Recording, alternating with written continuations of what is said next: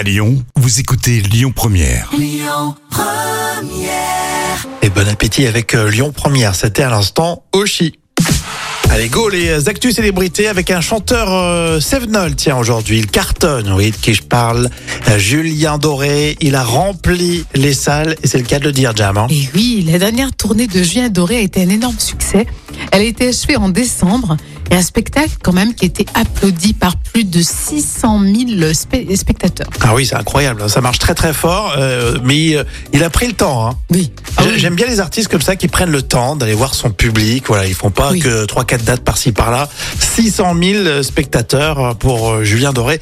J'avoue ne l'avoir jamais vu sur scène et toi? Non, jamais, mais j'avoue que j'aimerais bien aussi. Bon, hein. bah, Euh, tous nos auditeurs l'ont vu, sauf nous.